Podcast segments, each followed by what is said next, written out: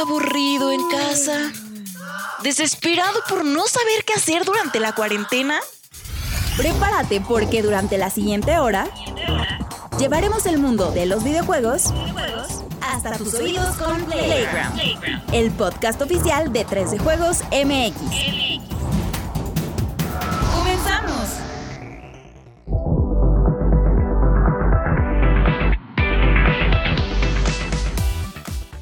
Amable comunidad de 3 de Juegos MX, ¿cómo están? Bienvenidos a Playground número 52. ¿No es 53 ya, mi Juanemcito? 53. 53 Playgrounds. Aquí estamos con el bebedor de café, el buen Vico que viene hoy. Pues vienes como una especie de Barney rockero, ¿no? Un Barney retirado ya de la televisión. La persona que iba adentro, ¿no? Pero, Sí, pero viviendo ya de sus millones, dejándose ir. Que- es que está, mira, ahora estamos grabando un poco más temprano y justo me pega la- el sol así, a esta hora pega así bien macizo y por eso esto es gris, pero se ve como rosita, ¿no? ¿A poco eso es gris, cabrón? Va a ser Este de es esas- gris y este es negro, este es negro. No inventes, más bien hay qué onda con la cámara. cabrón? Va a ser de esos eh, fenómenos de, de- de Twitter donde la gente está tratando de distinguir qué color es el- la prenda del, de mi bico, güey. Y este pues es mi gorrita roja de Mario. No, Está- hombre, pero sí que te ves de- totalmente Sí, es rosa. La luz del sol que pega macizo, entonces la cámara de la compu, ya nos quemé, este, eh, pues agarra esta, pues a estos tonos raros porque es la de la compu y pues el- todo lo hace automático. No, hombre, pues bueno, nada más falta que la de Juanemcito sea una camiseta blanca. No, es este No, verdecita. sí es que sí ahora, ¿con así. qué, ¿con qué nos seduces, mi buen Juanemcito? Esta colección primavera-verano geek, ¿de qué es? Es del este Tiki Room. Ah, te, Ah. te fallo. Ahí sí te fallo, güey. A ver, lo, lo voy a buscar, güy. ¿Qué, qué es esto? Tiki Room. Eh, Tiki Room. Un Tiki bar Room, en la Roma sí. con fiesta, dice aquí. ¿Cómo? ¿En serio? Ah, no es Waikiki Tiki Room, güey. No sé, güey. Walt Disney's Enchanted Tiki Room. Ese debe ser ese. Así debe ser sí. ese, digo. Ese no creo que sea el bar. Mi Juanemcito no sabe de esas cosas satánicas. No, no, Entonces- es el. Fue la primera ocasión en la que Walt Disney hizo animatronics para algo. Órale. Ya ves, eh, está No, el dato hombre. además. Exacto. Curioso. Hoy aprendí una nueva cosa, bendito sea Dios. Bueno, pues muy bien, bienvenido, Juanemcito hermoso. Y tenemos Gracias. al Angel Orco de Sol. ¿Cómo estás, Angelito? ¿Qué, qué, qué nos cuentas? ¿Qué, ¿Qué nos puedes contar que sea nuevo? Nuevo. Pues nada, más que ya están, ya, ya, ya se acercan eh, la época otra vez de, de juegos nuevos y pues, eh, pues te- que técnicamente hoy es 21, 22. Bueno, esta sí, como sale mañana, ya podemos decir que estamos jugando el Returnal para sacar la reseña la próxima semana. Santo Jesús, Eso- eso es Santo nuevo. Jesús. Bueno, pues magnífico, magnífico, porque es un juego que llama mucho la atención. La verdad es que la generación ha arrancado con pocas exclusivas de ambos lados. Eh, o sea, también Play no ha tenido tantísimas. A ver si ya empieza y, y vamos a ver si Returnal es el primero de buenos de los buenos juegos para PlayStation 5. Tenemos mucho de qué platicar, mucho de qué platicar de PlayStation. Precisamente ha habido muchos temas debatibles aquí en Ventaneando con Juanemcito Sola, el Rodri Bisoño, Angelito Garza y yo no sé quién sería, güey, porque ah, pues yo sería Rodrigo Chapoy, güey. y bueno, Alex abre los controles, así que vámonos a arrancar con este Playground número 53.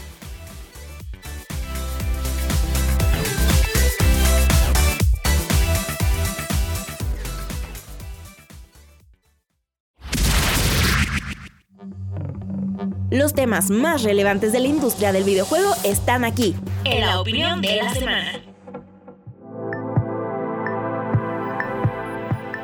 Damos continuidad a la charla de la semana pasada, pues los reflectores siguen del lado de PlayStation, empresa que ha dado mucho de qué hablar estos días. El bombazo de la semana fue que se está dando marcha atrás a la decisión de cerrar las tiendas digitales de PlayStation 3 y PlayStation Vita. En otras noticias, Sony y Tencent estuvieron a la cabeza de las cifras de ganancias en 2020. Se filtra un posible nuevo beneficio para suscriptores de PlayStation Plus y ex desarrolladores de Days Gone siguen dando de qué hablar con sus declaraciones.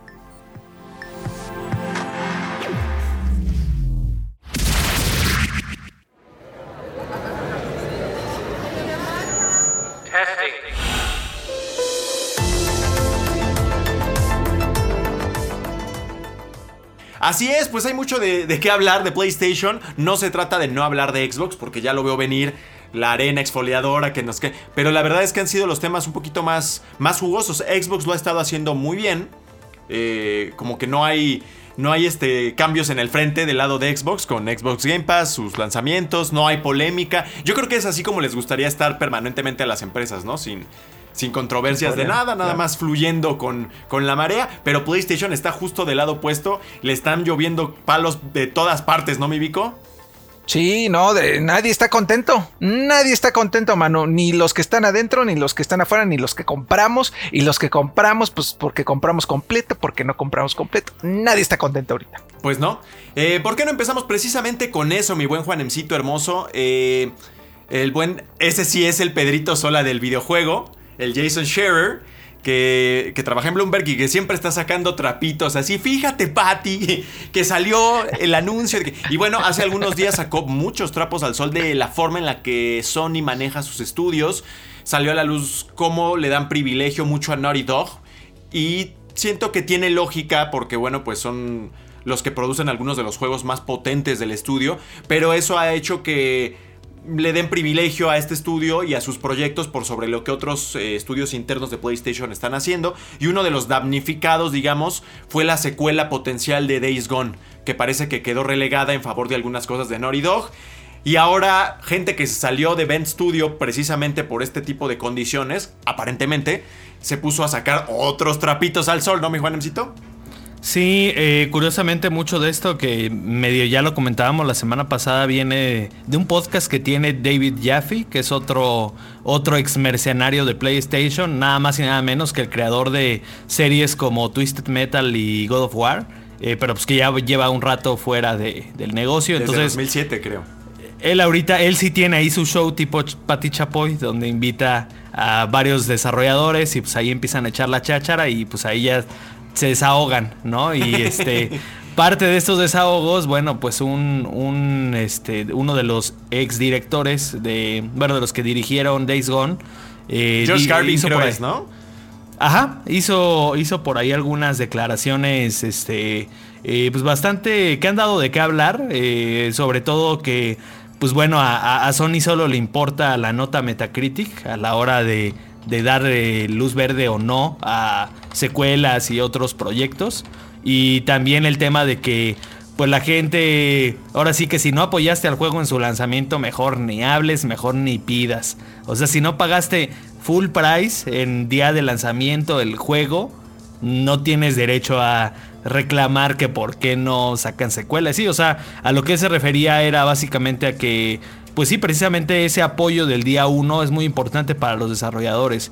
Eh, yo creo que, pues de alguna manera, a lo mejor acá, eh, pues resentido un poquito con lo que pasó con Days Gone, que a pesar de que, pues de hecho no le fue tan mal al juego. O sea, este, fue yo el recuerdo que... más grande lanzamiento de PlayStation en la historia de, de Estados Unidos en su momento, hasta donde yo me quedé.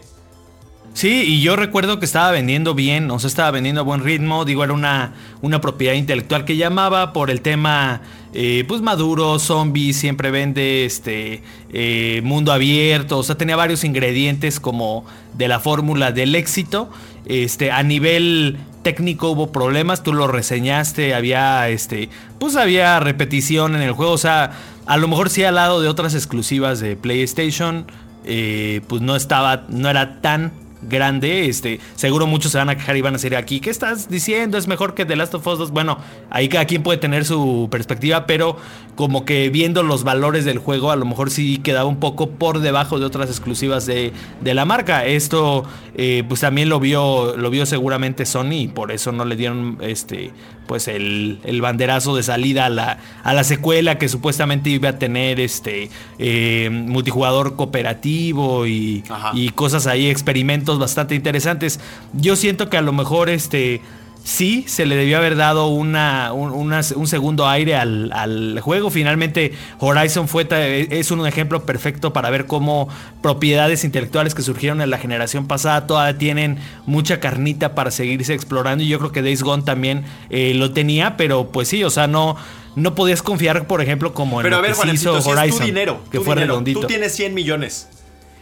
¿Se los das a Horizon? ¿Se los das a otro Uncharted? ¿O se los das a Days Gone 2? No, pues creo que aquí Horizon sí es un buen candidato, porque Horizon sí fue más redondito, tanto en ventas, tanto en calificaciones, en recepción de la crítica, o sea, como que fue un poquito más redondo. Days Gone no fue malo, pero tampoco fue, pero tampoco estuvo a la altura de esas otras. ¿Tú a quién se lo dabas, Angel Orco, el dinero? ¿A cuál de, a cuál de esas? Pues es que- una secuela u otra entrega, pues. Es que el problema fue que, que Days Gone, pues, como dice Juanem, sí tenía sus problemillas. Y si hubiera estado bien para intentarlo, o sea, para mejorar, que es lo que muchos dicen, que en la, secuela mejor, este, hacen mejoran las cosas que salieron mal en la primera. Pero yo creo que ahí Sony sí se basó mucho en el hecho de que pues, de calificaciones le fue para hacer una de sus exclusivas y, y todo, pues no le fue tan bien. Yo creo que ahí dijo, no, pues saben qué, ¿no? Yo en mi caso, a pesar de que no me gustó tanto el Days Gone, creo que tenía la posibilidad de, que- de mejorar y, pues si al final de cuentas Sony después vio cómo la gente sí fue apreciando más Days Gone después del tiempo, yo creo que se lo hubiera dado a, a- a Days Gone, pues mínimo pues para ver, o sea, ahora sí que la el segunda problema es es, la que vencida. ese tiempo, por ejemplo, como que hoy ya está muy consolidado, que tiene una buena reputación, ¿no? Pero estos proyectos empiezan casi de inmediato, ¿no? Entonces el juego que salió hace tres años, hace dos años estaba tan bien parado Days Gone como ahora, no me acuerdo, la verdad. O sea, creo que, creo que no, ¿no? No sé. Igual por eso los ponen en situaciones complicadas, porque los ciclos de desarrollo son como muy inmisericordes y tienes que tomar decisiones rápido, ¿no?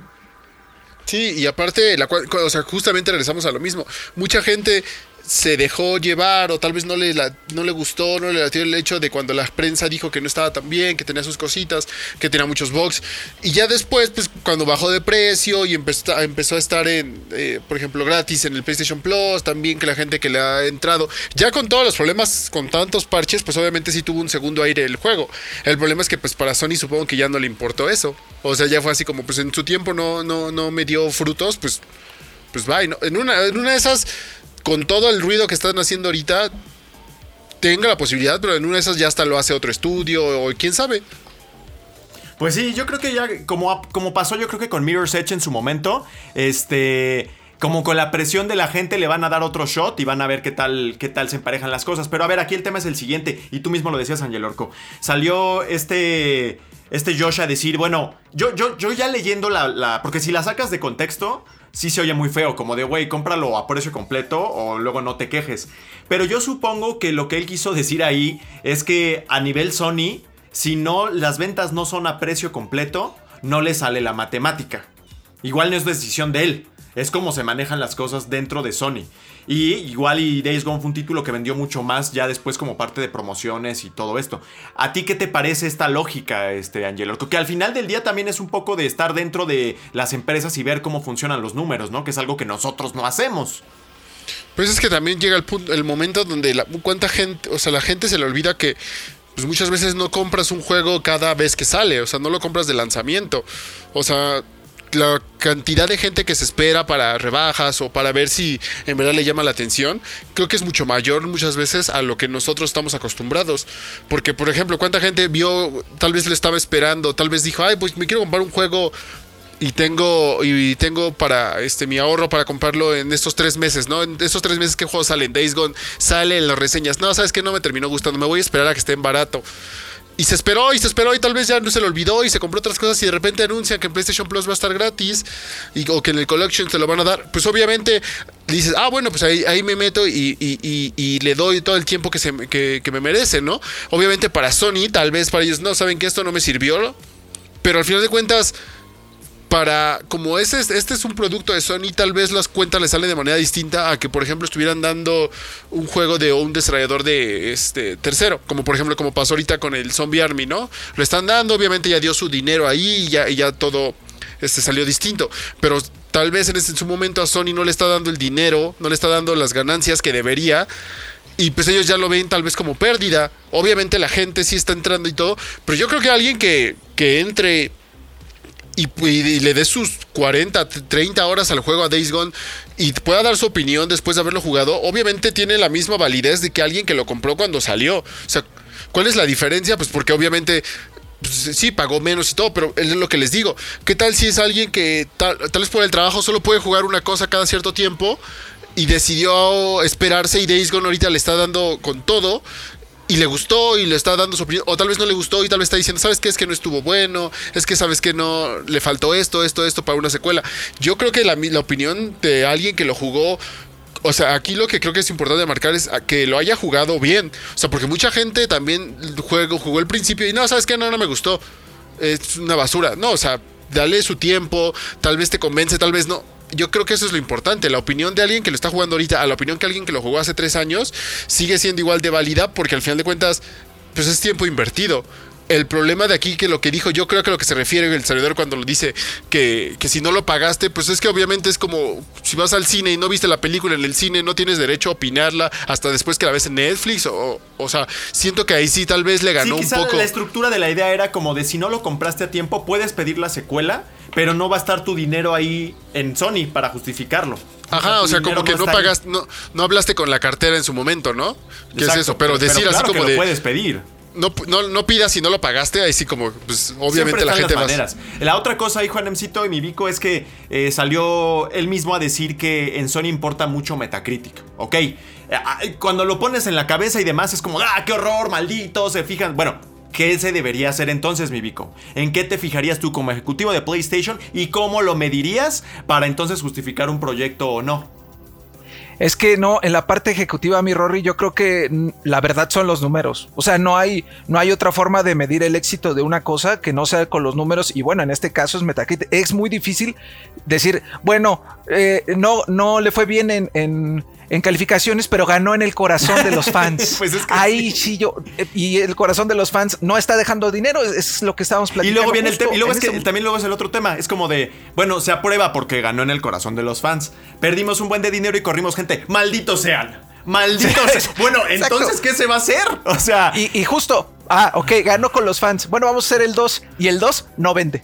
Porque el 1 tuvo malas, malas críticas y el 2 pues, pues no está tan mal ahora, ¿no? Supongamos, esto es pura Que creo que es lo que pasó con Mirror's Edge un poco. O sea, la gente presionó un montón.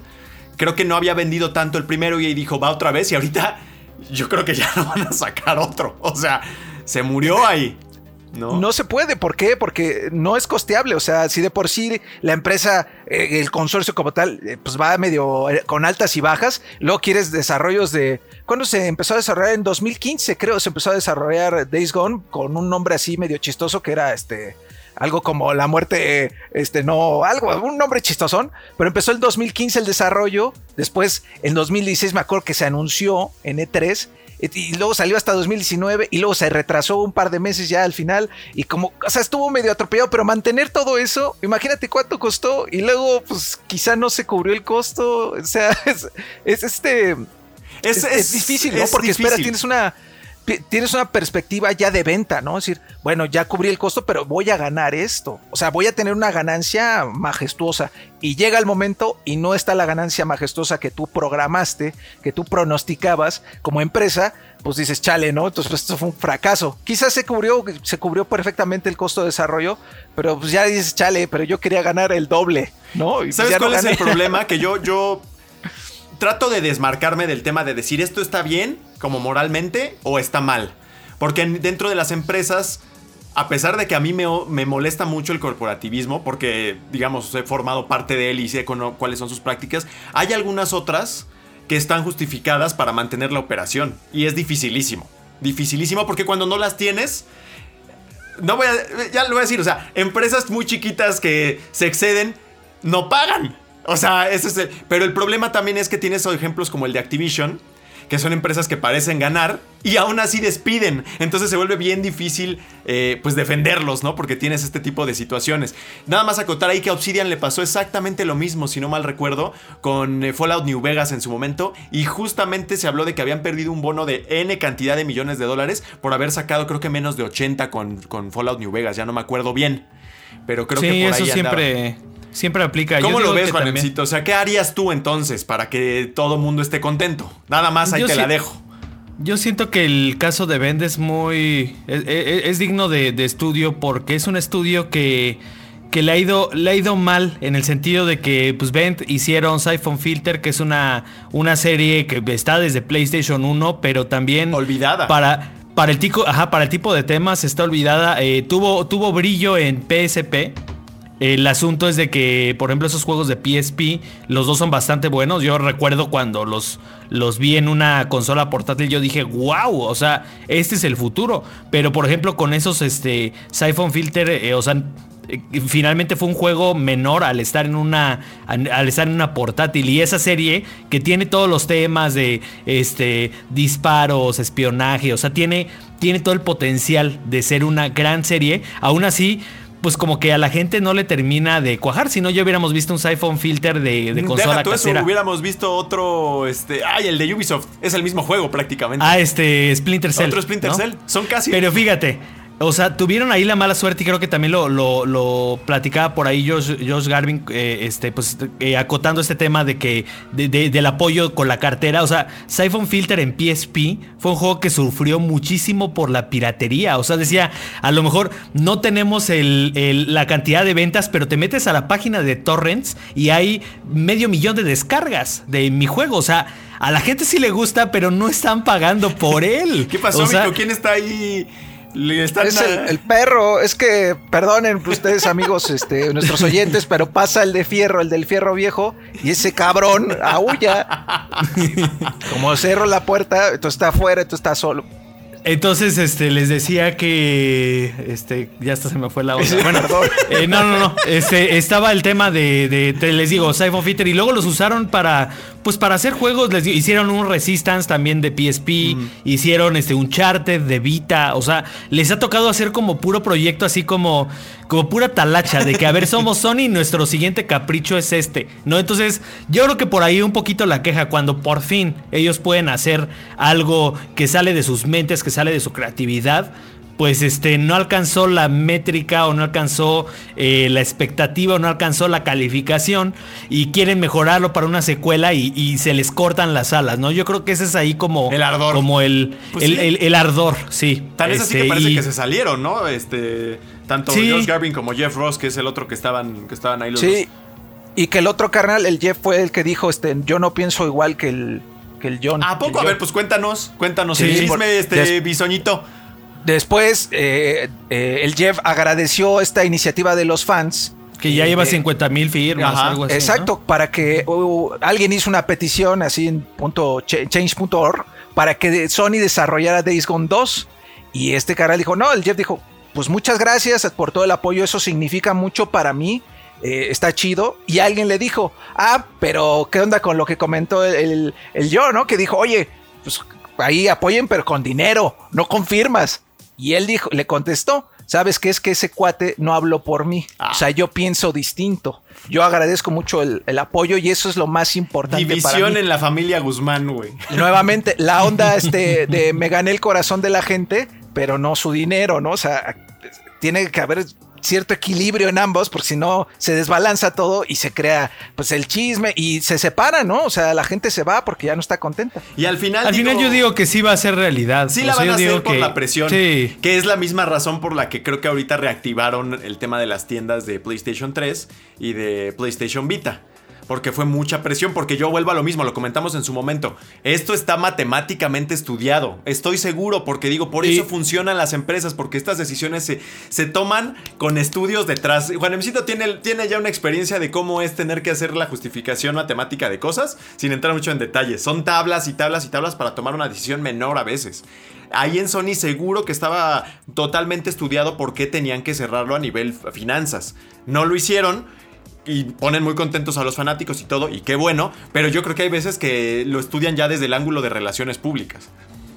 Así es. Sí, este. No, no, No Juan lo que ibas a decir, o bueno, ajá. Vi- Vico iba a decir algo también. No, es que me, me remito al este al caso de, de Gear 5 que salió en Game Pass y por ejemplo Out Outriders y la banda ay sí lo jugué con 10 pesos, ay sí caray, pero tus 10 pesos no alcanzan ni para pagar este un watt de la luz que te- se toma de Coalition para desarrollar el maldito juego, Es- eso es lo que viene a mi mente ahorita. Pues sí, ¿no? porque De- por ejemplo, si eventualmente Xbox lo tiene muy trabajado y lo tiene muy estudiado y no se ha revelado qué tanto dinero es de inversión. Que inversión es decir, dinero perdido en este momento con miras a que después te, te vengan retornos. regrese. Pero ahorita es perdido. Pero eventualmente supongamos que sale mal y dijeran, es que, ¿qué creen? Que con los 10 pesos no alcanzó. Ah, maldito. Maldito sea. Ajá. Pues no alcanzó, güey. Y como, sea, como usuario, y es que lo sé, yo los he leído, Padilla, yo los he leído que les, ah, pues a fuerza, lo jugué en 10 pesos y pues no tuve que pagar 1500, soy la neta, le gané al sistema, pues sí, pero sin el sistema no hubiera, pues, los que sí lo compramos es, es, ahí el apoyo donde chido, gracias por tu producto, carnal, sigue haciendo más de estas cosas porque nos encanta. Es, creo que por ahí ya me... me pues me sí, o sea, al final hay partes donde sí se tiene que pagarlo. O sea, se tiene que pagar para que siga la maquinaria dando. Ahora, que ellos a veces abusen y en vez de mil cobrarte 1500, pues es donde ellos quedan mal. Pero no van a ser 10 de todas maneras. Digo, Epic también está perdiendo 300 millones de dólares por todos los juegos que está regalando. Y qué padre y todo, pero no va a ser sustentable de ese lado al menos. Ya después van a tener que cambiar de estrategia. Sí, Juanemcito. Ajá, y con eso, y, creo que eso nos da pie a otra de las notas que tenemos aquí en este, en, esta alberca de cosas de, de PlayStation, porque eh, pues pese a todo, pese a todos estos problemas de comunicación y todo, Sony hizo muy buenas ganancias en 2020, incluso muy buenas ganancias respecto a Microsoft, que ya estamos hablando que 2020 ya Game Pass ya está posicionado y ya, y realmente ya no... Eh, pues digamos, ya, ya, ya es competitivo Xbox por eso, ¿no? Por Game Pass.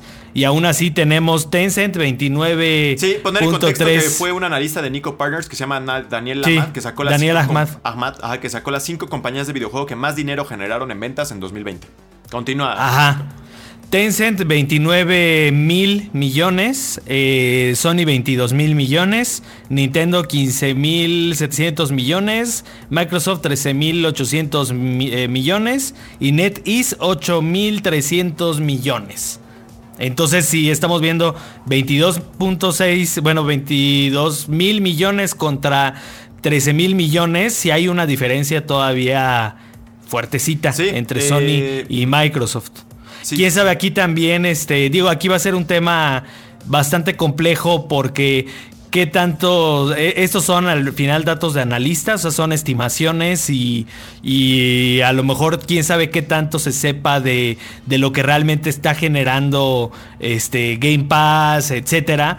Pero sí, de entrada estamos viendo a Sony en buena. En buena forma. En, en, en muy buena forma, en muy buena posición. Entonces, independientemente de los problemas de comunicación y todo esto, ahí tenemos un dato, un dato muy interesante, ¿no? Y este, y eventualmente, pues el objetivo de, de Microsoft, por supuesto, es darle la vuelta a la tortilla y ahora estar ellos con esos 22 mil millones y que Sony se quede con sus 15 mil millones, ¿no? O sea, realmente sí, esa es la tirada. Para eso se están comprando estudios, para eso se están haciendo servicios tan fuertes como, como Xbox Game Pass. Pero en este momento, o sea, al menos 2020, que es el año que acaba de pasar, pues todavía la cosa este, marcaba hacia un lado, ¿no? Y esto no es para, para empezar peleas de fanboys y que se pongan la camiseta de una empresa porque no, no se trata de eso, sino de ver pues, realmente qué está pasando para que esto, para que esto suceda y ver cuándo Microsoft va a empezar a cosechar toda la lana que ha invertido, porque ha sido un dineral. Seguro es un dineral. ¿No? Eh, mi Angel Orquito, ¿tú cómo ves esta, estas tablas de, de, números? Porque mucha gente ya pide la cabeza de Jim Ryan. Podríamos argumentar que quizá estos resultados son todavía el legado de Sean Layden. Pero el hecho es que los números no respaldan todavía que las cosas estén en ruinas, ¿no?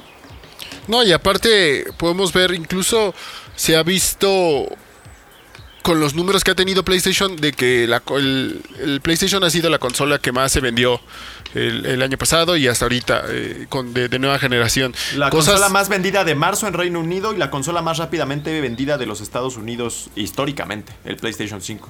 O sea, esos, esos números siguen siendo números increíbles, sobre todo teniendo en cuenta pues todo lo que está pasando. Pero tomen en cuenta que, y ustedes lo pueden, se pueden meter a, a, checarlo, creo que incluso ahí en Reddit, ahí todo, cómo la gente prefiere hasta cierto punto si tomamos en cuenta los puros juegos, o sea, no Game Pass, sino los juegos de Xbox Live Gold y los juegos de PlayStation Plus, muchas veces la gente cree que, que sí, que la balanza se inclina más hacia PlayStation Plus de, digamos, de calidad de juegos. Sobre todo teniendo en cuenta que, que pues los juegos que están dando muchas veces PlayStation son juegos totalmente nuevos. Ya si metemos el Game Pass, pues obviamente eh, la balanza se va del lado de Xbox. Pero tomen en cuenta, si solamente el, el, Xbox Live Gold y el PlayStation Plus, que es lo que mucho, hemos dicho que mucha gente es lo único que, que tiene, que no, no, tiene Game Pass, a pesar de que nosotros creemos que mucha gente ya directamente se va al Game Pass. O sea, no, mucha gente lo único que tiene es el PlayStation Plus y el Xbox Live Gold. Creo que estos números sí reflejan cómo va ahorita, digamos, la, la, carrera.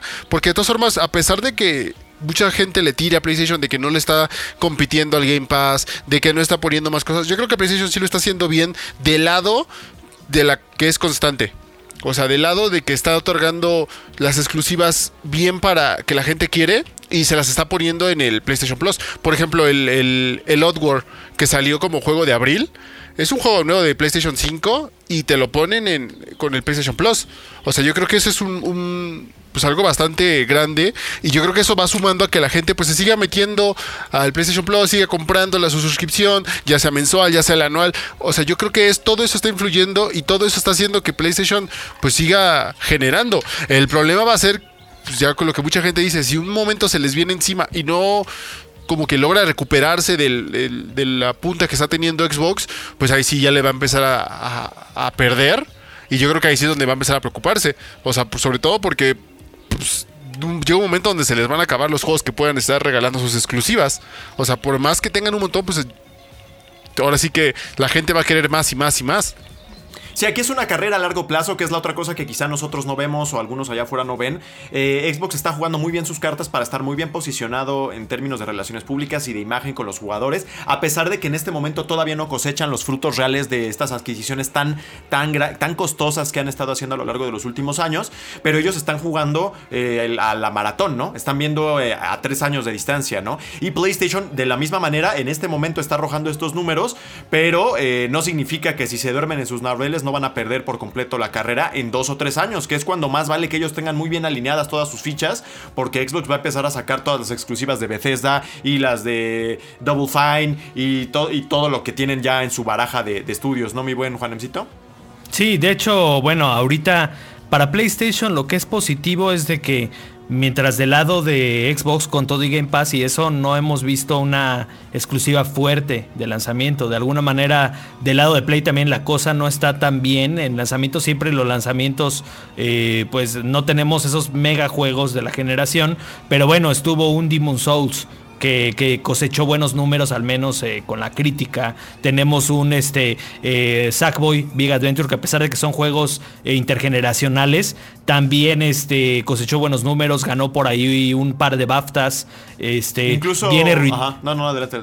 Viene Returnal ya en, en, muy muy pronto este mes, o sea, ya es, es, es prácticamente de los juegos de ventana de lanzamiento y donde ese juego coseche buenos números de ventas y de, también de calificaciones que estamos viendo que pues para ellos es importante para la imagen que tiene la gente de sus exclusivas. Pues bueno, yo por ejemplo no, no siento que Returnal vaya a ser un exitazo de las ventas, pero sí puede ser un buen juego a nivel de imagen, de, sabes que mira, hay exclusivas de calidad, viene Ratchet Clank ya también, es un juego ya muy tangible también de lanzamiento. Y bueno, con Xbox hay que esperar hasta Halo a finales de año, que bueno, Halo va a ser como ese primer gran bomba de mira, aquí está, aquí está mi juego con el que sale mi consola, ¿no? De esta ventana ya que ya se extendió mucho de lanzamiento. Esta ventana de un ¿no? año. Y no descartar tampoco Astros Playroom, que al final del día fue un regalo, pero es un buen juego. Es un buen juego y ha sido el único hasta ahora que realmente ha puesto de manifiesto el potencial del control, que a mí me preocupa que va a quedar totalmente olvidado y creo que es lo más next gen que hemos visto hasta ahora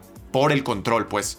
Pero sí, o sea, ahí están las estrategias. Donde sigue fallando un poco PlayStation es en la parte de servicios, que históricamente ha sido como que su talón de Aquiles.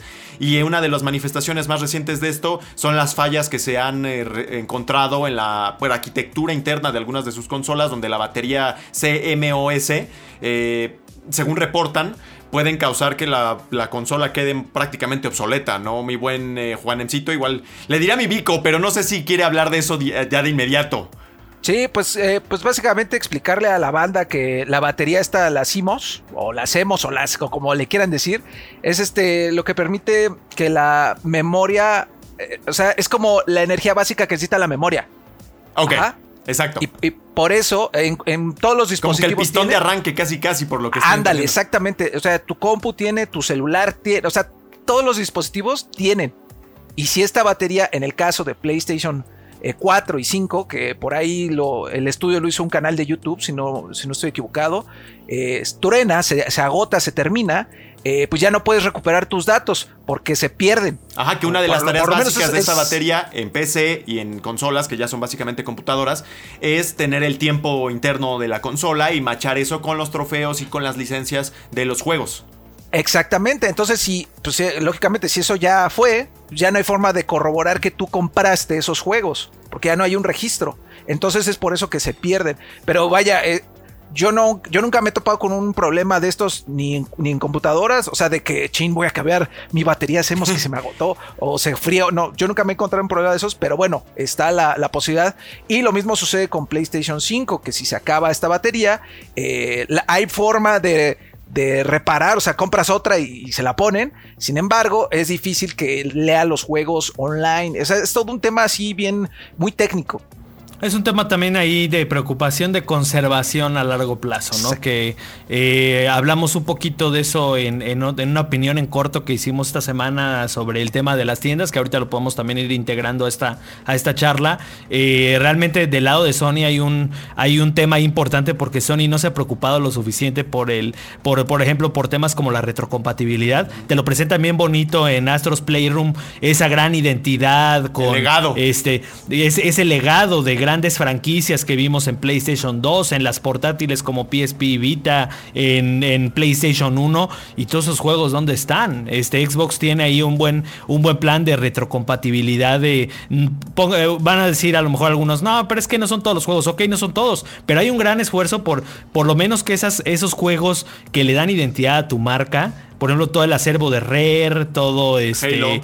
eh, todo Halo, eh, o sea, se ha preocupado porque esas series, eh, todo Gears, todo eso ahí lo puedes seguir jugando en tu consola más reciente. Y en el caso de PlayStation, por ejemplo, ¿cómo puedo jugar un Resistance? ¿No? ¿Cómo puedo jugar un Killzone? O sea, son, son series que ya se quedaron en consolas del pasado y que en las consolas actuales no puedes jugar, ¿no? Entonces a Sony le ha faltado este, preocuparse por eso. Y a mí lo que más me preocupa es este servicio que se filtró de, de Video Ah, Pass de PlayStation Plus porque realmente... Todos Video Pass, Creo, exacto. creo que Sony aquí está cometiendo el error que Xbox, la- eh, cómo metió la pata Xbox en varias generaciones antes de que, ok, te está ofreciendo un sistema de entretenimiento cuando no. O sea, Sony, yo no quiero ver tus películas que además están bien feas, perdón, pero esas películas de Sony Pixel la verdad están bien feas. O sea, ni siquiera, ni siquiera son películas que digas, ok, wow. O sea, es, es la gran película. No, muchas de esas de Sony Pixel la verdad están bien feas. O sea, yo no quiero que me des tus tus pelis de Resident Evil que, que son de Sony Pictures, yo no quiero que me des eso. Yo quiero que me des juegos. Yo quiero que enfoques tus servicios en juegos. O sea, Que digo, si hay que ese es- contar que tú dentro de Xbox sí puedes encontrar películas, ¿no? Dentro del marketplace. A la Sí. renta y todo. O sea, no es su enfoque, pero ahí está. Pero o sea, si a mí está, me lo dan gratis, yo lo acepto. O sea, siempre y cuando no me digas que esa va a ser tu estrategia, ¿no? Eh, gratis hasta las patadas, pero a mí no me gustaría que eso los distrajera Ajá. o dijeran, ah, mira, PlayStation Plus es más atractivo porque ya puedes ver películas. Oye, no tengo ni tiempo para ver lo que sale en Netflix y en Disney Plus, que me va a estar viendo ahí las películas, muchas que te digo, ni siquiera Ahora, se me hacen así como la gran cosa. este- Todo este debate sobre PlayStation Plus Video Pass viene de una publicación pare- aparentemente accidental de PlayStation en Polonia. Entonces, capaz que es algo que, que no se cumple o que es algo regional, porque eh, al menos en América parece que Sony está apalabrado con Netflix para lo que son sus películas. Entonces, pues bueno, en una de esas no, no termina por, por ocurrir esto y distraer. En una de esas, cuando sale este episodio, ya fue el anuncio oficial. No sabemos, pero si, si Sony tiene esa tentación de que a lo mejor con películas va a callar un poquito lo que es Game Pass, no, pues no va por ahí la cosa, porque también se rumoraba, ellos también tienen Funimation, que es otro, es un servicio de anime que por cierto ahorita tienen el, el estreno de, de, de With You del anime, o sea, sí tienen cosas súper chidas y para una región tan animera como, como nosotros, eh, realmente sí es algo atractivo. Pon tú que te, te integran ahí con tu Game Pass, tu suscripción de Funimation y varias cosas, pero aún así... Creo que ese no es el camino. O sea, Play lo ha demostrado en las generaciones pasadas. El enfoque son los juegos. Y Xbox, eh, con Xbox One, eh, se empezó a centrar mucho en entretenimiento en general. eh, no solo juegos, y le cayeron sus chaclazos de parte de la comunidad. Yo creo que también en este caso, este, sí debemos de mira, si lo regalan está bien y si lo ponen como un extra está bien, pero que ese no sea el enfoque, ¿sabes? A mí me preocuparía. porque finalmente PlayStation sí parece. no se nos olvide que Sony tiene esta otra rama que está cada vez creciendo más de las películas. Ya anunciaron Ghost of Tsushima, eh, obviamente está Uncharted, que ya está pues, prácticamente terminada, ¿no? Entonces sí va por Metal, Metal y este la serie de The Last of Us que va por televisión. Entonces hay una ramita de sus negocios que va creciendo cada vez más por ahí. Entonces, sí, como dices, mientras no lo distraiga, eh, bueno, pues qué bien.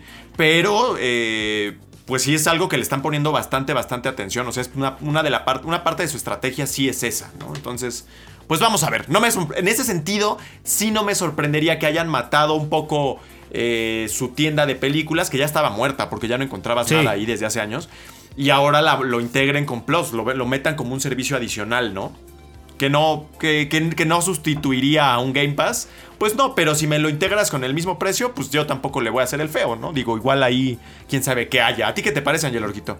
Pues como dice Juanem, o sea, mientras no sea su estrategia general, como que más bien si lo veamos como un, ahora sí que como un plus y no como un, ahora tu membresía incluirá películas, sino que sería como, o sea, como que no, lo, no sea el foco, porque pues sí, o sea, al final de cuentas la gente no, no le interesa eso, o sea, la gente puede quiere ir por los juegos y no porque por las películas. Y como, o sea, dejando de lado si sumando el hecho de que a pesar de todo eso son películas malas, pues no, o sea, no no no no, no se ve atractivo. Esperemos que como que, o sea, que sí sea como un extra, ¿saben? Como ese como PlayStation, como Xbox dando este meses de Spotify Premium, esas cositas, o sea, no vas por eso, pero si te lo dan, pues está bien. O sea, pues ahora sí que, que no queda, y sobre todo porque en el anuncio de la filtración diagonal anuncio eh, decía, ¿no? Que era como un como por un año, creo, más o menos, o sea, que era como del 2021 a 2022, que, o sea, pues también está como raro que sea, que te digan luego, luego, ¿no? O sea, te lo vamos a dar, pero solo por un año. O sea, no, no Igual y ya después es como de, bueno, ahora pagas extra o quién sabe. Pero bueno, es adelantarnos mucho hasta que no veamos si, se confirma, si es nada más para Europa o, si va a ser general. O, en fin. Pero bueno, pues sí, ojalá no sea como que la estrategia que venga a tratar de compensar por la falta de, de un servicio como Game Pass, porque la neta es que pues no, tienen que ellos responder con algo más sólido, que el propio este, David Jaffe había dicho que están preparando algo. Entonces vamos a ver qué es. Bueno, pues ahora sí estuvo muy, muy completo toda la discusión sobre PlayStation, pero son los que por aciertos o desaciertos están dando mucho de qué hablar en los últimos días. Y esto es apenas el comienzo de Playground número 53, así que continuamos.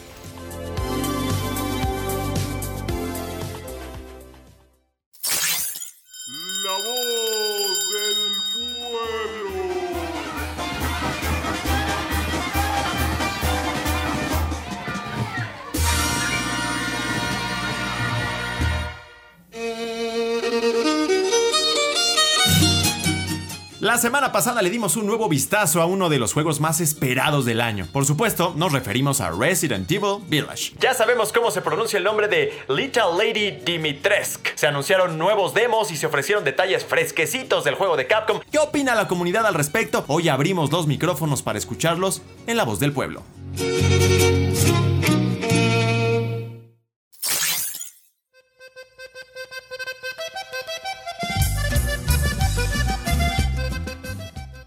Pues así es, Rory, así es, estamos empanizados de Resident Evil, eh, gracias a este Resident Evil Showcase en el que mostraron eh, pues un montón de novedades para la franquicia en general, pues de entrada nuevos gameplays de Resident Evil Village, eh, cosa maravillosa porque también por ahí ya vimos cómo te va a andar correteando la Lady Dimitrescu, que los amigos de Capcom nos hicieron favor de, de decirnos a todos, es que no sean nopales la U es muda.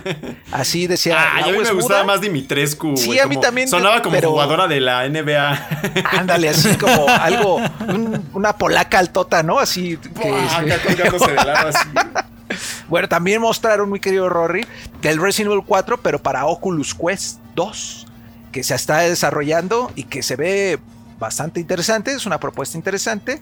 También eh, novedades de la serie de Netflix, salió el primer teaser formal de Resident Evil Infinite Darkness, si no estoy en, lo, en el Que error. también ya está por estrenarse, ¿no? También está, pues, sí, justo, justo está unos días, o sea, ya está todo encima de nosotros, ya, ya, ya, ya. Entonces, Como te gusta, con- mi Vico. Sí, no, y con, le- con esta señorota gigante que también salió su peso, alguien le, wow. Qué increíble. Es, es que hay pandita bien loca, Rory, que, que se me siente en la cara y acá bien locos. Pues te va, mira, te puede así hacer pomada tu cráneo. Pero bueno, bueno, eso, con motivo de todo eso, que yo estoy seguro de que toda la pandilla que nos escucha no se lo perdió y que nos vieron ahí en nuestro streaming en vivo, pues dijimos, vamos a preguntarle a la banda, ¿no? La banda que tiene la última decisión, ¿qué están opinando ustedes de Resident Evil Village? ¿Qué le agregarían? ¿Les está gustando? ¿No les está gustando? ¿Quieren que regrese a lo viejo? ¿Qué onda, no? ¿Qué tranza? Car- ¿Qué tranza? Con Carranza, ¿no? Así prácticamente. Pero que opine al Angel Orquito.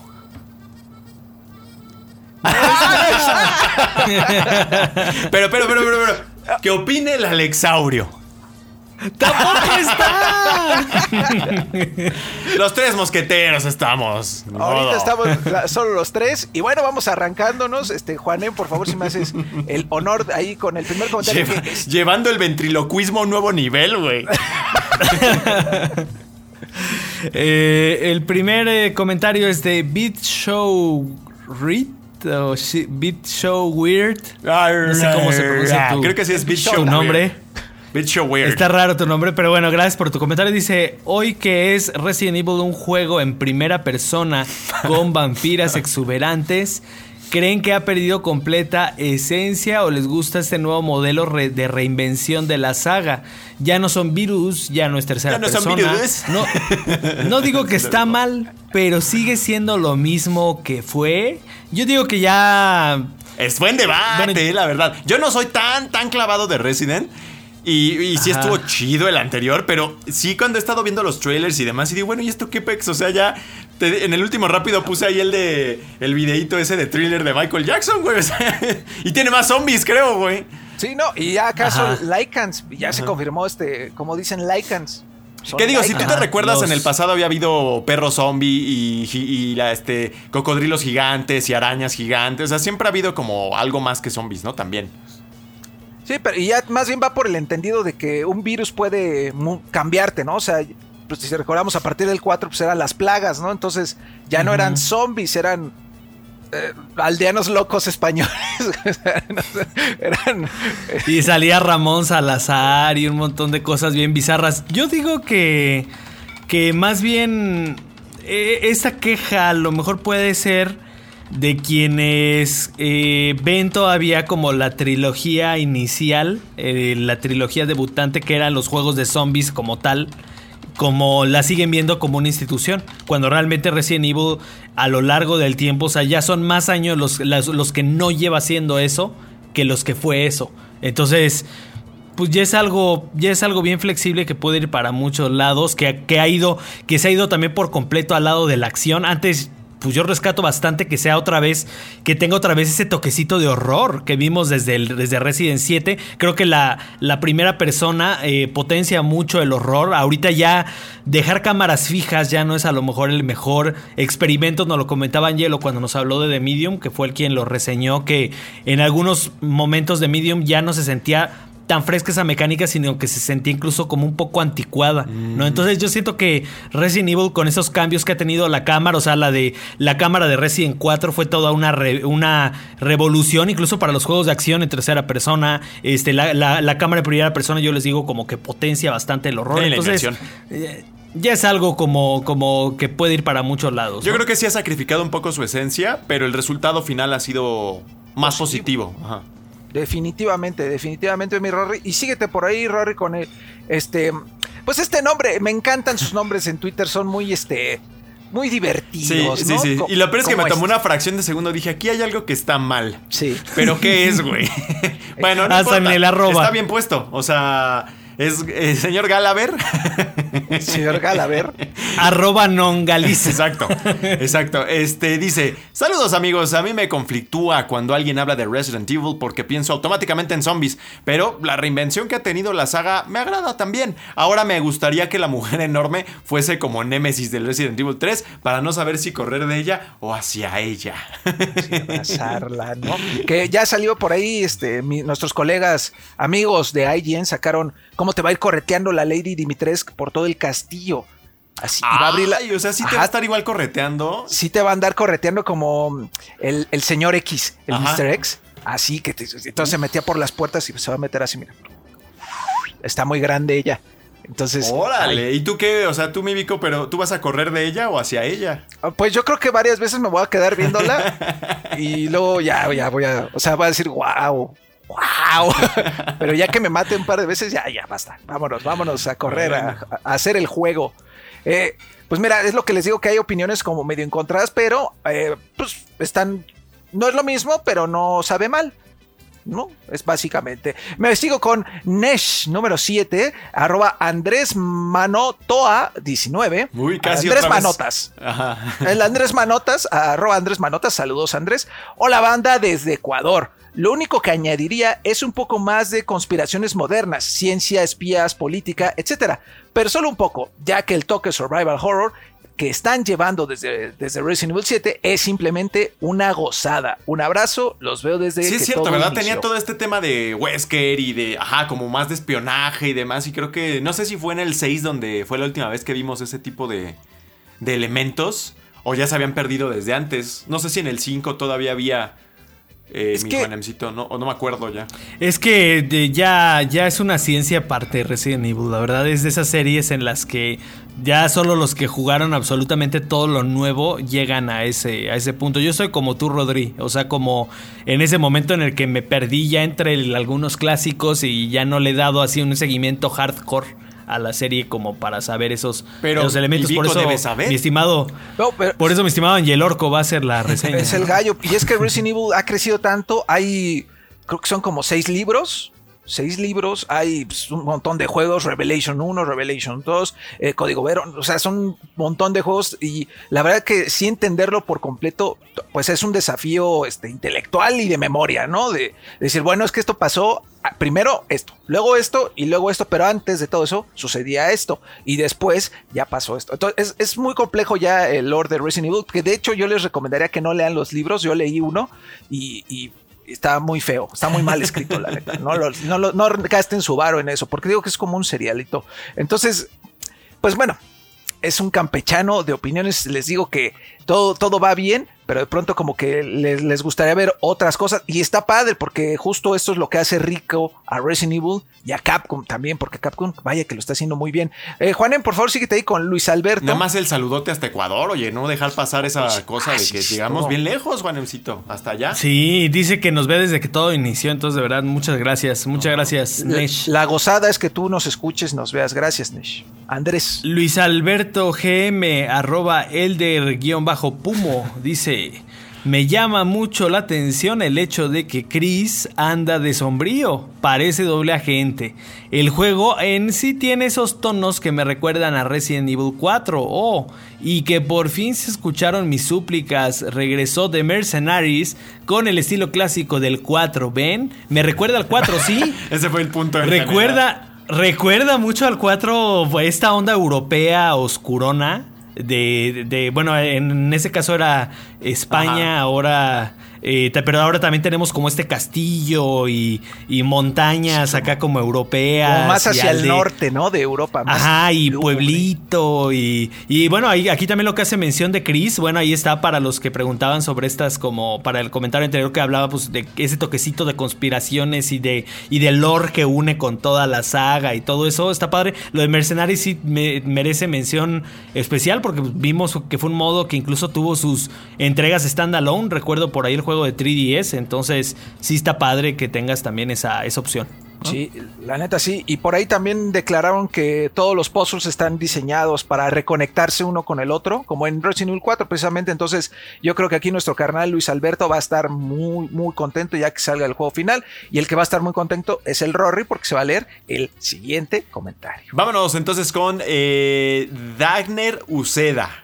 Arroba Daguneru Arubaru. ¡Órale! Bueno, nunca me interesó la saga Resident Evil, pero esta en particular me llama mucho la atención por las tremendas villanas que hay. Agregar tal vez la opción en tercera persona, pero lo dudo, ya que empecé a jugar el Resident Evil 3 Remake y me gustó mucho. Saludos a toda la pandilla, que al final es lo que hacen las compañías y en este caso, pues eh, es la estrategia para atraer nuevas audiencias, nuevas generaciones. Quizá el tema de zombies, como lo veíamos en las entregas pasadas, pues ya no era la ruta para crecer. Y esto que han estado haciendo de hacerlo en primera persona, de quizás sacrificar un poco de la esencia original del título, muy tradicional, muy cuadrada, por algo un poquito más ecléctico, ¿verdad? Es lo que les traiga a muchas nuevas audiencias que igual no estaban interesadas en, la serie y ahora van a poder regresar. O bueno, más bien se van a poder empapar como si fuera nuevo, ¿no, mi buen Vico?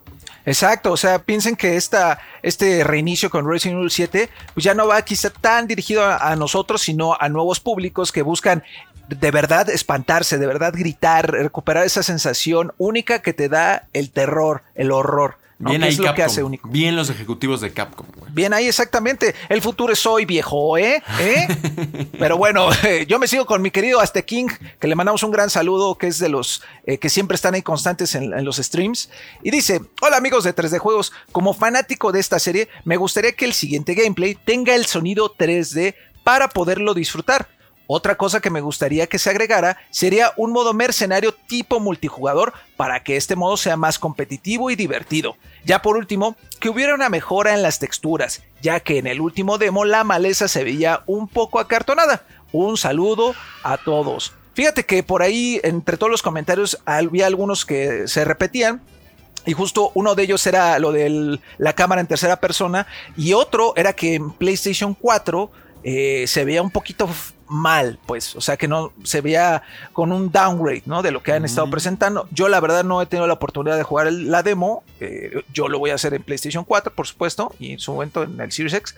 Pero sí escuché por ahí que, como que no les está gustando cómo se ve. Incluso creo que tengo ahí por ahí otro comentario que acota eso que se ve eh, ese era así medio fatalista que se ve pobre gráficamente, algo así. ¿Pero en Play 5 o en Play 4? En, consolas de generación pasada, en PlayStation 4. Y sabes qué, creo que tristemente eso va a ser un poco más común cada vez, ¿no? Claro, definitivamente. También acotar ahí que habían dicho, si no me equivoco, Capcom, que no solamente iban a sacar máximo provecho del sonido 3D del PlayStation 5, sino también de los gatillos eh, adaptativos y demás para las armas y todo. No sé si eso ya lo han descartado algo, hasta, hasta donde yo me quedé no. Entonces va a ser de esos pocos juegos hasta ahora que han, que han aprovechado completamente este tipo de novedades. Sí, y justo, y ojalá y veamos más de este tipo de juegos que la neta aprovechan la nueva gente, que se sientan next gen. En fin, vámonos con eh, Luis Acosta, eh, querido Juanen, por favor. Dice Luis Acosta, se ve muy bueno, parece que la experiencia va a ser similar a la de Resident 4, como ya decía en otro comentario, con Resident 7. Se va, la historia se ve interesante y gráficamente se ve muy bien, aunque un poco baja la resolución en Play 4, también lo que ahorita comentábamos, por lo que seguramente lo compraré para PC y solo le falta más sabor. No, hombre, yo creo que es lo que menos le hace falta. Ya, ya tiene bastante. También me acuerdo, ¿sabes? Mira, yo jugué muy poco el anterior, el 7, pero de lo poquito que sí jugué, recuerdo que el tema de las malezas no se les daba muy bien tampoco. Sobre todo porque es lo primero que ves. O sea, alrededor de la casa está, es un montón de árboles y todo, y sí están todos, todos feos. Entonces, igual acá, no he visto este, pero en una de esas siguen la tradición. Aún así es magia lo que se hace con ese motor, ¿eh? o sea, con el R-Engine, o sea, incluso viendo ese motor corriendo en Switch, o sea, yo me quedé ahorita con la boca abierta. con te trabaste y así quedó. Lo, lo, increíble que se ve Monster Hunter Rise en Switch. Sí, sí, se ve muy bien. Y en Switch. Se ve muy bien. O sea, realmente siento que lo, están haciendo fantástico con este, con este motor, pese a esos altibajos que, bueno, a ver, a ver si ajustan ahora, ¿no? En, en este, en este juego. Pues esperemos, esperemos, van a ver, ustedes tengan fe, el juego todavía puede ser pulidito un poco, aún no está en su fase gold, o por lo menos no, está anunciado, entonces ustedes tranquilos, pandilla. Eh, Rory, por favor, con Jesse, ya casi acabamos. Sí, tenemos a Jess Henry TG que dice, puede ser uno de los mejores juegos. Ay, caray, hasta ya se va. Y eso son palabras mayores, pero Capcom ha hecho las cosas muy bien en los últimos años. Y la verdad es que sí, al menos con Resident Evil lo han hecho muy, muy bien. Pero sí se han levantado, ¿no? Como que hace unos, ¿qué será? Poco antes, poco más de cinco años estaban atravesando un muy mal momento. Me acuerdo que les caían a palos por todos lados. Y pues sí, creo que con Resident Evil 7 fue que empezaron como que a levantarse otra vez, ¿no? Y a, a hacer una seguidilla ahí de aciertos. El nuevo de- Devil May Cry, este, todo lo que han sacado de Monster Hunter. Y realmente, o sea, tú ves, por ejemplo, ahorita 2021, no manches, tienen un montón de cosas. O sea, ahorita simplemente Monster Hunter Rise y, y Resident Evil. Y también viene Monster Hunter Stories. Y todo en una ventana de tiempo así súper reducida. O sea, pues creo que están teniendo hasta más lanzamientos que Ubisoft, que Y siempre ahí que está creo que el pilar sí ha sido el motor, ¿no? El RE Engine. Sí, el motor. Eh, Les ha dado como que les ha conferido una, una modernidad que se ha apreciado mucho y les ha permitido transformar sus sagas de maneras muy interesantes. O sea, ahí les ha pasado un poco quizá lo opuesto de EA que con Frostbite como que han sufrido mucho, ¿no? No se ve que lo Sí, vayan a han, cambiar. han frenado más bien en lugar de, Sí. de, de progresar. No, claro. muy bien ahí un- las fanfarrias para Capcom, porque la neta sí se está luciendo. ¿Quién va? Perdón, me, me perdí. Eh, Juanemcito, creo. Eh, voy entonces con Eh, eh, Diego. Diego. Uy, pensé en Juan Luis Diego Guerra. Guerra. Juan Luis Guerra. Dice que va a ser eh, que- dice que va a ser una decepción como Resident Evil 2 y 3 Remake. Lo siento por los que compraron una preventa de un juego en 60 dólares cuando en dos meses estará a mitad de precio. Oye, pero el Resident Evil 2 Remake sí fue bueno, ¿no? A mí me gustó. Y ese sí, Sí, lo jugué sí fue toditito. bueno. El 3 también. 3 Remake también, o sea, digo, Dicen que fue quedó de corto y lo poco, que ¿no? quieras, Ajá, pero, exacto. Pero bueno, así como que- pero de de todos modos fue fue un gran acierto, o sea, en general estuvo muy bien. No, le neta. falta escuchar más Juan Luis Guerra, Diego Guerra. Sí, yo creo que sí, porque soy muy sorprendido de que el fracaso y que, que pues lástima por los que pagaron 60 dólares. Digo, órale, no, tú sí se fue a los extremos el Diego, eh, mano. Pero bueno, igual después nos puede escribir y decirnos más a fondo por qué él cree eso. Ándale, que, que nos... eh, O nos va a decir en dos meses, ahí está su juego porquería, tenía razón. Ahí está. ¿Ya ven? Ya está en Game Pass, ¿eh? Mira, tontos. y mira, este, Rory, ahí con Dani. Con Danny Rhodes dice, ya jugué el demo y se ve que es más de lo mismo de Resident Evil 7 con gran calidad. Ay, o sea, primero piensas que va a hablar feo y luego no. Este, yo nomás de lejitos viendo cosplays de villanas. Ah, pues sí, que es lo que muchos hacen hoy, ¿no? O sea, como que se, se ven a alguien más jugarlo y luego ya lo compran o, o no. Lo disfrutan Sí. como que a través de streams. Pues qué bueno, qué bueno que te está gustando. Sí, ahí bien por Dani Rodríguez su comentario ahí, este, pues, diferente. Pero es mucho más grande, ¿no? La escala acá, ¿no? Que de lo que fue Resident 7, ¿no? Sí, en teoría sí, y ahí este como siento que hay un, análisis o más profundo detrás del diseño de, de los villanos, del escenario, ahí como ya sí una revisión más estratégica siento, porque incluso decían que creo que Qué todos los, los que todos los monstruos o bueno, los villanos que te enfrentes en el castillo, todos son mujeres. Mm. Entonces, o sea, es, es una onda ya como más profunda que pues ya serán los de Capcom que- quienes tengan que explicar por qué todos son mujeres ahí, eh, si, pues, si todos son mujeres, si todos los Lycan son mujeres, etcétera, etcétera. Creo que hay está, gran trabajo, gran trabajo que está haciendo Capcom. Eh, recuerden también por ahí que es Resident Evil Village, eh, importante ahí. Que quede mucho- como la revisión estratégica, como la palabra del show. la Me revisión encantó, me encantó. Es que a veces me sale, me sale bien, mano, me sale bien. Y mira, el que va a salir muy bien es Aaron Telles, que ya es el último. Pinta excelente el juego y corre muy bien hasta en consolas de vieja Oh, generación. pues no que no. Pues te es que te digo, hay banda que es muy exquisita. Opinión dividida. Y hay banda que dice, no, pues sí se ve chido. Quizás un poco confuso lo, lo de las fechas de las demos, pero de ahí en fuera está bien. Creo que será un juego interesante y parecido a Resident Evil 4 que tanto ama los fans, que tanto aman los fans. Oye, no, muchas gracias Aaron por tu comentario. Y justo también yo me confundí un poco con las demos y de hecho ahí si entran a nuestro Instagram pandilla, ahí está la- el calendario con los horarios para Norteamérica, nada más. Ah, van a tener que hacer la conversión porque, bueno, la tipografía no me dio para más y disculpe, una disculpita, pero este, haga la conversión. Recuerden que es este Pacific Time. Si no mal recuerdo, para que ustedes lo puedan jugar en Norteamérica, hay otras fechas para Europa también. Y recuerden que ahorita viene la demo del castillo, estuvo la demo de la villa, y después, en mayo, va a ser la, la demo para todas las consolas de El Castillo y la Villa. Eso sí es por horarios. Entonces es de 5 a tal hora. Si ya si jugaste chido y si no, pues hay buena suerte para la próxima, ¿no? Porque se cierra. Entonces es importante que lo cachen, que estén pendientes de los horarios. Recuerden que en PlayStation 4 y PlayStation 5, ahorita la demo está este, con Early Access. Y la pueden precargar, si no estoy en el error, pueden meterse a precargar la demo para que una vez que esté disponible, ustedes lo juegan. A ustedes amigos, ¿qué les ha parecido? ¿Los almidona? ¿No los almidona? A mí me llama mucho la atención el juego, pero reconozco que como Juanemcito, como que estoy perdidón. Quiero ver tu opinión. Cuando ya esté y me digas si sí o no. Pero sí me llama mucho la atención esta transformación que han hecho. Me ha dado muchas ganas de jugar eh, el 7, pero nunca me he dado la oportunidad de invertirle mucho. Y hace poco dije, bueno, lo voy a. Porque ya ves que está en la PlayStation Plus Collection. Entonces Ajá. instalé en el PlayStation 5 y estaba bien roto, mano. El cielo ¿En estaba serio? roto, todo roto. Como que algo ahí no. Pero vaya, no es cuestión del juego como tal, sino algunos desperfectos técnicos. Pero sí que estoy interesado. Y si oigo que es un extraordinario juego, pues yo creo que le vamos a dar una oportunidad para volver. Aunque igual esté perdido ya en todo el lore, ¿no? ¿Quién sabe? Pues yo creo que con una buena revisada ya le entiendes a este porque es se conecta con los anteriores de alguna u otra forma, pues sale Chris, pero pues, la, la principal fuente es el Resident Evil 7. Ya, O sea, es, el protagonista viene de ahí, salió de ahí, entonces yo creo que sin broncas le puedes entender, man. Gracias, hermoso. No, pues tú, gracias a ti. ¿Y tú, Juan Juan? Luis Guerra del, del- Este, del bien. Bien, yo creo que eh, cuando revisemos el.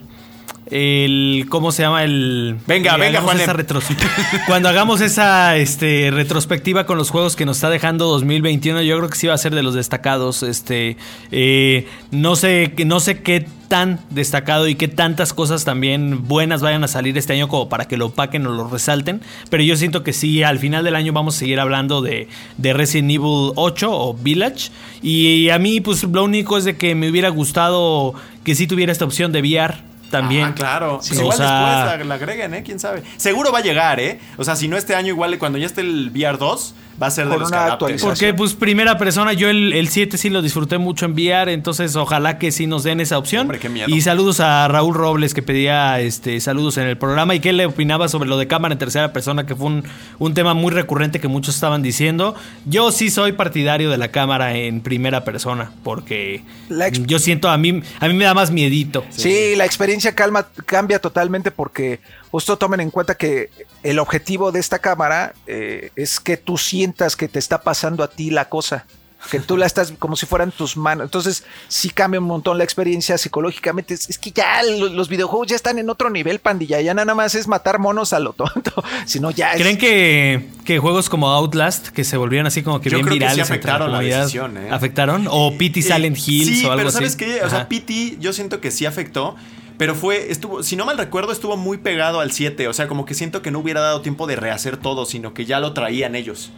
Como que fue una tendencia. como el coletazo fue como de una Outlast tendencia y que todo varios esto. desarrolladores Ajá. de juegos de horror yo creo que vieron, sin darse cuenta juntos como que llegaron a la misma conclusión, que fue este Hideo Kojima y los chicos que hubieran estado detrás del 7 en su momento, como que los dos empataron en lo mismo, pero por lados diferentes y hoy es la norma. Sí, porque PT estuvo, ¿qué, te- qué fue? ¿Como seis meses antes? O, igual estoy diciendo una burrada, eh, pero, menos, ajá. pero creo que no fue suficiente tiempo como para decir vamos a cambiar todo el proyecto por este... No, pero Outlast sí fue Sí, como que un poquito antes. ser. Me acuerdo que incluso Outlast lo regalaron en Plus, me acuerdo en su Sí, momento. Y, el 2 también. Por eso creo, muchos ¿eh? le entramos. El 1 y el Sí. 2, ahí con mis amigos de Red Bars, que se viene, eh, ¿cómo se llama el nuevo? Este.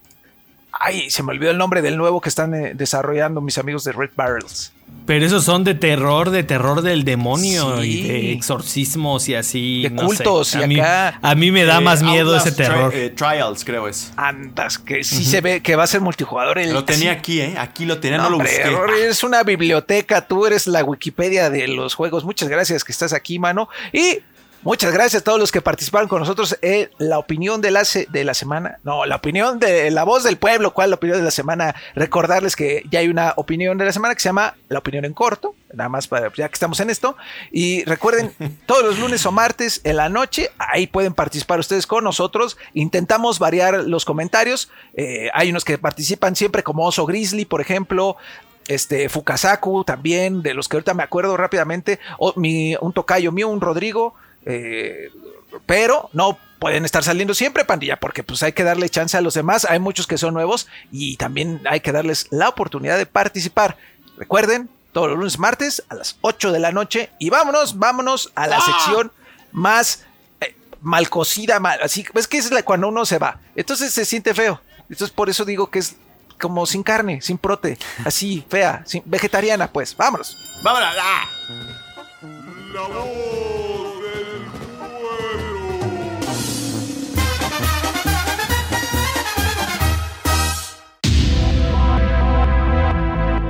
Se acabó una edición más de Playground. Eh, Rodri, sobreviviste a Sí, una semana no, más. Pero fíjate, o sea, yo le digo, a mí me encanta, me encanta estar acá en la chacha, pero empezamos así como de, "Ay", y ahorita ya estoy así, cabrón, así, así, ya. Es que, hombre. Vámonos, pero encantado, Rodri. encantado. Esta semana no hay rápido. Esta semana no hay rápido, hay algunas cosillas Ajá. internas, corporativas y demás, pero también este, hay algunas cosas de videojuegos que va a estar Alexito haciendo. Yo estoy con MLB, entonces me da un poquito más de tiempo, un juego muy complejo, que estoy disfrutando mucho, pero es realmente la primera vez que lo reseño a fondo y va a estar saliendo tanto en YouTube como en Global, entonces le estoy echando todos los kilos al macaneo. Al macaneo. Oye, quiero aprovechar para mandarle un saludito a Josué David Sánchez, porque fíjate que me había Pensé que al presidente de la República. a todos mis amigos, cuate. Sí, a todos nuestros amigos de la República, na. Este, este Pepe, que diga Josué David Sánchez, que me había escrito en, en Facebook hace días, me preguntaba muy preocupado por el tema del, del Simos. Y pues yo, la neta, con mil acá, como, como Dios de la India, con mil cosas, la verdad es que no pude resolver sus dudas. Pero él fue de los primeros que me dijo que existía este problema, al menos que me lo trajo a mi atención y que él está muy preocupado de que yo creo que, que sus consolas se, se mueran, ¿no? Entonces, la batería dura 10 años y yo estoy seguro que PlayStation va a salir con alguna solución de software, sobre todo porque ya son consolas que ya están dejando atrás, entonces no creo que les moleste tanto, eh, mientras llega la basura, por cierto, pues meterles mano para que puedas darle, curvear esa parte del, del problema de esta batería. Entonces, Josué, no te preocupes y te ofrezco una disculpa porque estaba muy preocupado y lo dejé ahí con el Jesús en la boca. Y ya, eso es todo lo que quería decir. Muy bien, este, mi Vico, muchas gracias. No, gracias a ustedes, gracias a Angelito, al, al Alexito, que este, pues, Muy callados. Ausentes pero presentes. Están muy callados. Muy callados, muy, muy silenciados el día de hoy. Y gracias a toda la pandilla que siempre nos escucha, que siempre está al pendiente y, no- y nos pregunta, oye, ¿no ha salido el podcast? Siempre sale, siempre sale a su horario habitual los jueves a las 8 en audio, porque esto es un podcast, y el sábado, el fin de semana, sale en video para que ustedes puedan disfrutar nuestras carotas, nuestras, nuestras carotas, nuestras carotas. es carotra. Es una carota, es una carota, una cara grande. Y pues cuando ladra el coco, que, este, que pasa la basura, todos esos menesteres de estar grabando en casa. Y recuerden que tenemos videos bien chidos, bien chulos en TikTok, en Instagram y por supuesto en Facebook. Además recordarles que hay stream diario con Juay Sosara, que es la comandante suprema de las fuerzas de, de juegos. Esa es Juay Sosara y ahí, este, ahorita está en este, en el, ¿cómo se llama este? El torneo de streamers, este. ¿El de Old Spice? Eh, hay uno de All Spice y hay otro con nuestros amigos de Activision. Uy, Es, bastante. este, la guerra de streamers, creo que se llama, que es con Warzone. Ajá. Y el de All Spice es para ahí, chequenlo también, las bases están ahí en nuestras redes sociales, porque es con Wherever Tomorrow y con, con mi amiga personal, la Ama Blitz. Y este. ¿Qué otro carnal? Ay, el Ast- creo que es el Aster Sí. Wolf, que también es mi valedor. Todos esos son mis compas, pero ustedes este, no saben. Muchas gracias a todos, pandilla. Les mando un beso. Tápese la boca y lávese la mano. Y pues ya con eso nos despedimos. Ya estamos jugando un montón de cosas. Viene un cierre de mes espectacular a nivel de reseñas y ya estamos jugándolo todo para que ustedes tengan esa cobertura. Eh, sigan al pendiente de todos nuestros contenidos. Esto fue Playground número 53 y nos escuchamos la próxima semana. Bye bye. Aquí es donde te digo que deben meter una musiquita.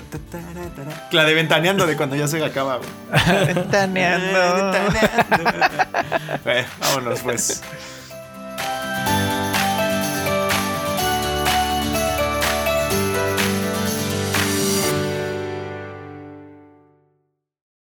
Listo, ahora estás informado, distraído y relajado. Nos vemos en la siguiente edición de Playground, el podcast oficial de 3D Juegos MX. No olvides visitarnos en nuestras redes sociales, así como nuestro canal de YouTube y nuestra página oficial www.3djuegos.com. Hasta la próxima.